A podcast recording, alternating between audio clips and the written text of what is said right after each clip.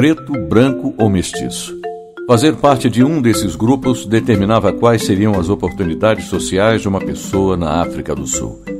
Essa classificação era feita por força de lei e favorecia a minoria branca. Até que em 17 de junho de 1991, o parlamento africano revogou a lei de registro da população.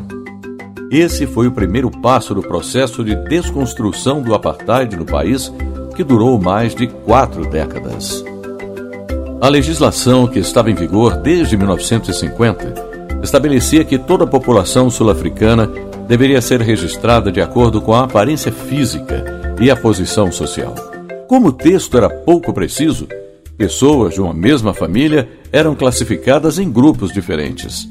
Para fazer o registro, era realizada uma avaliação da cor da pele, características do rosto e do cabelo e língua nativa. Os testes costumavam ser subjetivos e vexatórios. Em um deles, um lápis era colocado no meio do cabelo. Se o lápis não deslizasse e ficasse preso no lugar, o cabelo era considerado crespo e a pessoa classificada como preta. A partir dessa classificação, outras leis reforçavam a segregação racial no país. Em uma delas, eram proibidos os casamentos entre pessoas brancas e negras.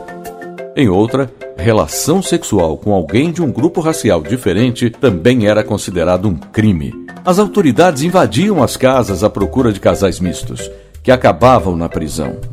Essas duas leis foram revogadas em 1985. Seis anos depois, foi a vez de acabar com a lei de registro.